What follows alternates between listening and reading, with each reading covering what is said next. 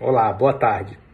Eu queria fazer um comentário sobre dois episódios que aconteceram na tarde desta sexta-feira, 9 de julho, que eu considero muito importantes da gente ficar atento. Primeiro foi o pronunciamento do Rodrigo Pacheco, presidente do Senado, e depois a nota divulgada pelo Luiz Roberto Barroso, ministro do STF e presidente do TSE. Primeiro vamos falar do Barroso. O Barroso tenta na nota mostrar ao Bolsonaro que o ataque a ele, foi chamado de imbecil, foi um ataque a diversos ministros do STF, um ataque ao próprio STF, uma vez que a presidência do TSE já foi ocupada durante a realização de eleições com a urna eletrônica por diversos ministros atuais da Suprema Corte. Esses ministros nunca identificaram e nunca fizeram nada sobre eh, indícios de fraude na urna eletrônica, porque não existem indícios de fraude na urna eletrônica. O presidente tenta, a gente sabe, a gente já falou bastante disso aqui, ele tenta repetir essa ladainha para começar a preparar o eleitorado dele, mobilizar a base dele para não aceitar o resultado da eleição do ano que vem, caso esse resultado seja a derrota do presidente. O presidente começa a preparar uma tentativa de golpe.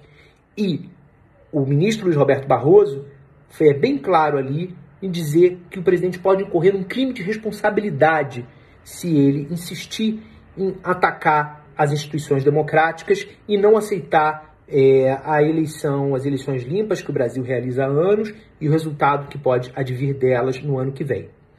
Esse foi o pronunciamento, foi a manifestação mais dura que o ministro Roberto Barroso, presidente do TCE, fez até agora. Vamos falar agora da, do pronunciamento do Rodrigo Pacheco.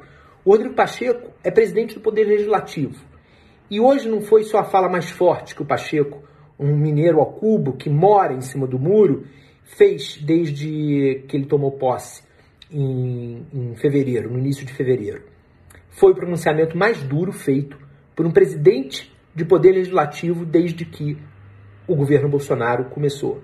Foi o pronunciamento mais forte feito por um presidente de poder desde que o governo Bolsonaro começou. O Davi Alcolumbre, que presidiu o poder legislativo antes do Pacheco e os ministros do STF, Dias Toffoli e Luiz Fux, que presidiu e preside, respectivamente, o STF, nunca falaram de maneira tão forte contra o Bolsonaro. O Pacheco disse que não vai ser tolerado qualquer ataque à democracia, como o que foi feito hoje pelo presidente, que disse que não vai aceitar eleições, o resultado das eleições do ano que vem. Esse recado o Bolsonaro escuta se quiser mas é um recado indireto também para as Forças Armadas.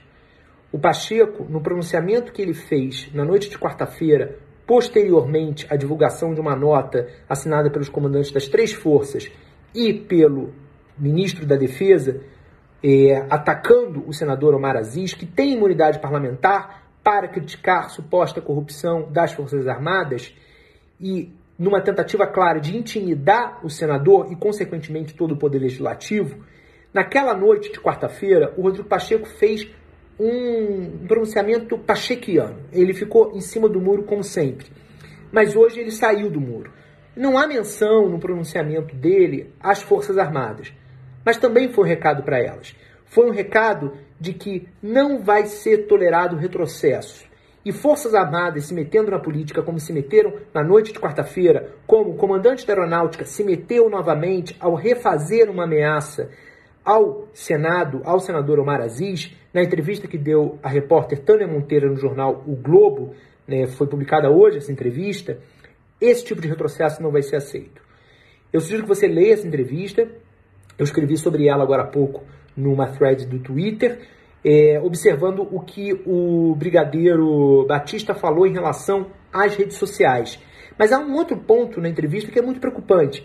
Ele diz que homem armado não faz ameaça. Essa frase é uma ameaça. Ele, um homem armado, comandante de uma força, renovou uma ameaça agora numa entrevista a um, a um jornal. O Rodrigo Pacheco acertou nesse pronunciamento em dizer que o Congresso brasileiro, o Poder Legislativo, ele fala pelo Poder Legislativo, está unido e não aceitará retrocessos.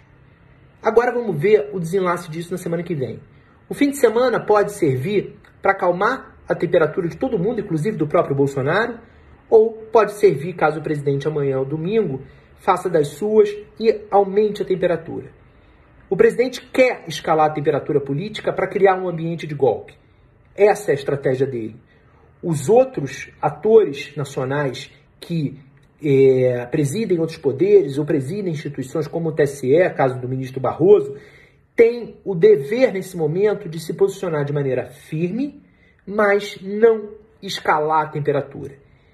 É um desafio, é um momento crítico, mais um dos vários momentos críticos que a gente atravessa no governo Bolsonaro, mas a nós aqui, jornalistas, só nos cabe seguir informando, seguir analisando e seguir conversando com você.